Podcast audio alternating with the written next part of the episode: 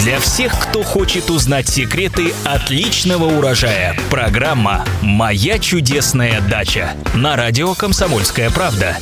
Здравствуйте! В эфире программа «Моя чудесная дача» и я ее ведущая Екатерина Рожаева. И, как всегда, мы отвечаем на многочисленные вопросы наших читателей о том, что растет, цветет, благоухает и плодоносит. В студии радиостанции «Комсомольская правда» научный сотрудник НИИ овощеводства защищенного грунта Маргарита Васильева. Маргарита, здравствуйте! Здравствуйте! Ну что ж, сразу переходим к вопросам наших читателей. А, пишет нам сегодня Светлана из Москвы и просит рассказать, когда можно провести поливку горячей водой кустов смородины. Если можно, то, соответственно, когда? Это замечательный у нас вопрос тоже.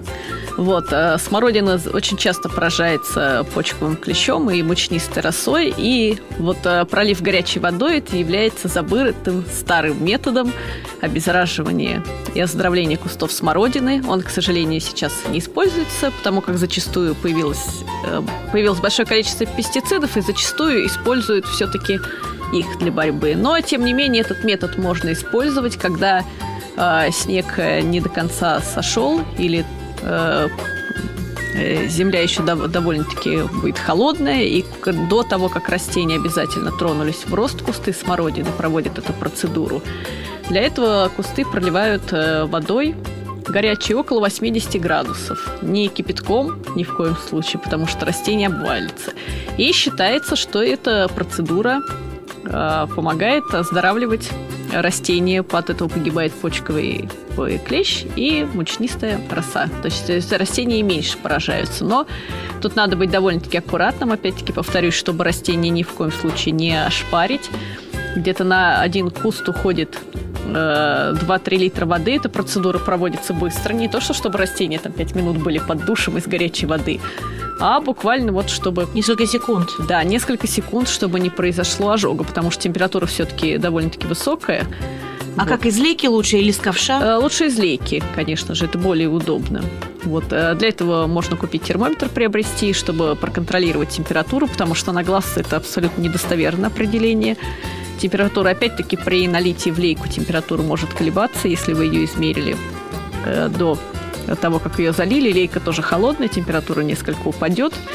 Поэтому лучше все проверить, прежде чем начинать использовать такие методы. А что, если будет чуть ниже 80 градусов, Нет, то чуть ниже, э, это, в принципе, не страшно, но она же все зависит от того, какая еще температура будет на улице, насколько она лейка холодная, большая, опять-таки, что температура может упасть и, в принципе, существенно, то тогда это будет не так эффективно.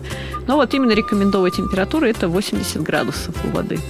Спасибо огромное. Напоминаю, задать свои вопросы, а также прочитать ответы на них вы можете на нашем сайте kp.ru в разделе «Моя чудесная дача».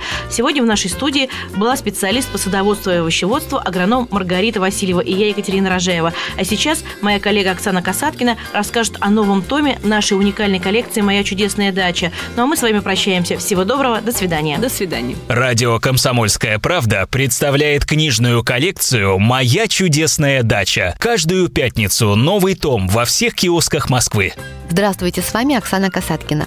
Как ни крути, а на тщательно ухоженном дачном участке без планирования не обойтись. Как совместить в одном месте грядки, декоративные кустарники, высокорослые ели и ваши любимые яблоньки, чтобы они радовали глаз и не мешали друг другу? А может быть, вы задумались над тем, чтобы разбить на своем участке пруд или вырыть бассейн возле бани, но не знаете, как это все будет сочетаться с той огородиной, без которой, конечно же, дача и не дача вовсе. А может быть, в вашем семействе прибавление и уже без песочницы с грибком вам не обойтись. Так вот, о том, как правильно спланировать постройки и насаждения с учетом ваших меняющихся интересов и потребностей, как избежать ненужных трат и горьких разочарований, об этом и о многом другом в новом томе книжной коллекции «Моя чудесная дача», который так и называется «Создаем план дачного участка». По пятницам, субботам и воскресеньям слушайте на радио «Комсомольская правда» программу «Моя чудесная дача».